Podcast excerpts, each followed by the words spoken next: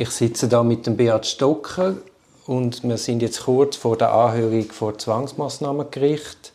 Haben die eine Anhörung verlangt vor ZMG?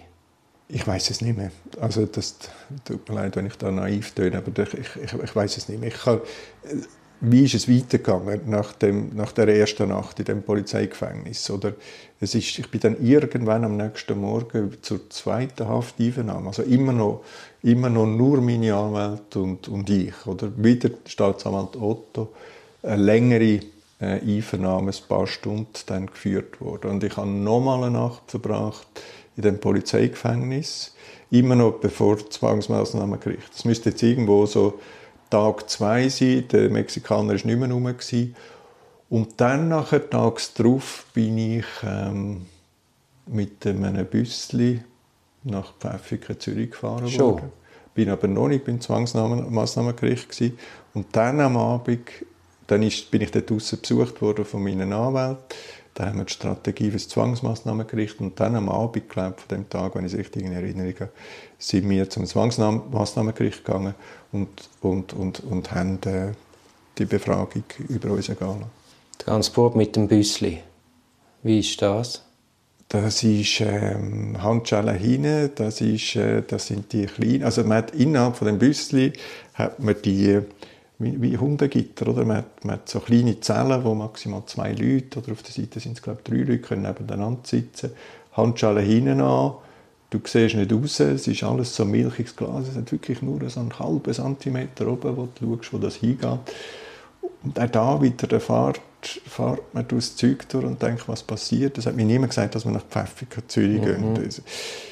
Der, der Abfolg. Und äh, das ist, also da fühlt man sich dann schon, oder man, man, man vergleicht es ja immer, eigentlich der einzige Anhaltspunkt, den man hat, ist irgendein Krimi, den man gesehen hat im Fernsehen. Und, und da ist man also mit in dieser Welt. Oder? Man schaut so wie von außen an sich an und sagt, jetzt bist du einer von diesen armen Siechen. Mhm. Bin ich das, der jetzt da drin sitzt? Das ist ganz also das ist, das ist fast schizophren. Oder? Das ja. ist, man hat nicht das Gefühl, dass man das sagt, sondern man beobachtet den armen Sieg da hinten in dem Büssli. Und, äh, aber vielleicht ein Stichwort noch, alle zusammen, also die Kantonspolizisten und so, die sind immer betont nett gewesen. Mhm. Das, ist, das ist äh, etwas, was sich dann durchzieht dann nachher. Und nachher sind wir die Haftanhörung vor ZMG. Mhm. Also sind sie wieder zurücktransportiert worden. Genau. Dann wieder immer die, die Macho-Geschichte mit dem äh, in einen Raum geschmerzt werden oder da Anwälte sind draußen, zum Teil kommen sie dann rein fürs Gespräch. Das sind immer so fensterlose Dinge, wo man äh, was, was extrem laut wird im Kopf, weil es außen so leislich ist. Und, und dann sind wir dann zu dem Haftrichter. Dort habe ich den, neben dem Staatsanwalt Otto habe ich das erste Mal den Marc Schanischar gesehen, mhm. oder? Mit, seinem, mit seinem verketzten Blöckchen. Und habe eigentlich das Gefühl gehabt, wir haben Argumente auf unserer Seite. Oder? Wo ich gehört habe, ja, ja. Eben, grad, das ist gerade meine nächste Frage. Also hat es quasi so einen Hoffnungsaufbau gegeben? Also sind wir mit Hoffnung dort drin? Ja, es hat, es hat, und zwar aus folgendem Grund. Der, der Text von meinem, vom Anwalt, von, das war der, der Andreas Blattmann und der Stefan Mäder noch als Strafrechtler daneben, der Andreas Blattmann hat es aber geschrieben, das ist wirklich stark gewesen, oder? Also er hat also wirklich schon das erste Mal einfach die bis dort gehörten Vorwürfe wirklich ganz objektiv, entspannt und, und sachlich platziert. Und ich habe es ich stark gefunden und mindestens die, meine zwei Anwälte haben mich im Glauben gelassen, dass da allenfalls könnte sogar, äh, auch, mit, auch ein bisschen wegen meiner Krankheit haben sie gesagt, dass man könnte die, die, die, die Haft irgendwie umgehen. Also ich bin mit Hoffnung dort drin. Mhm. Und nachher sind sie für die Urteilsberatung wieder hintergeschickt worden. Mhm. Und dann haben sie am gleichen Tag eröffnet. Also sind sie dann wieder zurückgekommen und der Zwangsmaßnahmenrichter hat ihnen das Urteil eröffnet? Nein, ich habe, äh, das weiß ich auch nicht mehr warum, ich habe irgendwie dann, während ich gesehen habe, was da für, von der Staatsanwaltschaft einfach jede Karte gezogen wird, habe ich, habe ich auch mal ganz ein anderes Gefühl bekommen, während dieser Anhörung mhm. durch, den, durch den Haftrichter und habe dann nachher darum gebeten, als ich wieder zurück in, die, in, die, in, die, in den Raum geführt wurde, dass man mich wieder zurückbringt auf, auf Pfäffiken, Zürich, weil ich ernsthaft nicht daran geglaubt habe. äh, dass, dass, dass das irgendwo gut rauskommt. Und dann haben sie mich zurückgefahren und ich habe dann dort erfahren, dass ich jetzt einmal vorläufig in Haft bin. Und wie lange hat man die Haft angeordnet?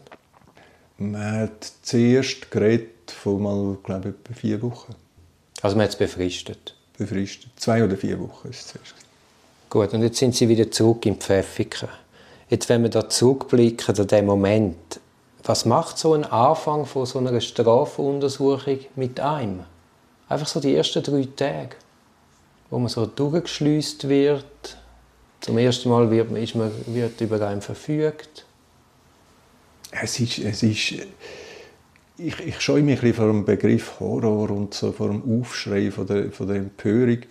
Es ist ein, ein Hammer, dass das einfach die, die Fremdbestimmung und die Selbstverständlichkeit, wo man mit der, also die Routinen auf der anderen Seite, wo man Züge erlebt, wo jenseits sind von einem, von einem, von einem freien Menschen. Ich, ich bin zu dem Zeitpunkt 58 gewesen und, und habe, äh, wirklich, auch wenn man mit mir höflich war, oder die Leibesvisitation mit dem vorne abpucken, das ist einfach, da ruft, das ruft mir Bild, Bilder ab, die Zellen, die hinter einem zugehen, das ist absoluter Horror. Man hat zum Beispiel am Anfang hatte ich kein Schreibzeug gehabt. Also ich habe, ich habe dann das erste, was ich bekommen ist eine Bibel, oder? Von, zum, zum, zum Lesen. Das ist, das ist glaube ich, ein Standard oder ich weiß es nicht. Und, und man, äh, man, hat, man glaubt, man steht neben sich, beobachtet sich und, und, und hat vor allem Horror weil wir bis dort keine Möglichkeit hatten, mit meiner Frau, also mit meinem Umfeld, mit meiner, mit meiner Ehefrau zu telefonieren oder Kontakt aufzunehmen, äh, denkt man einfach um Gottes Willen, wie, wie, wie, wie geht es euch dir? Oder? Also es ist, es, ist, es ist hammerhart. Oder? Ich habe schon ein paar Sachen erlebt im Leben, aber das, das habe ich noch nie erlebt.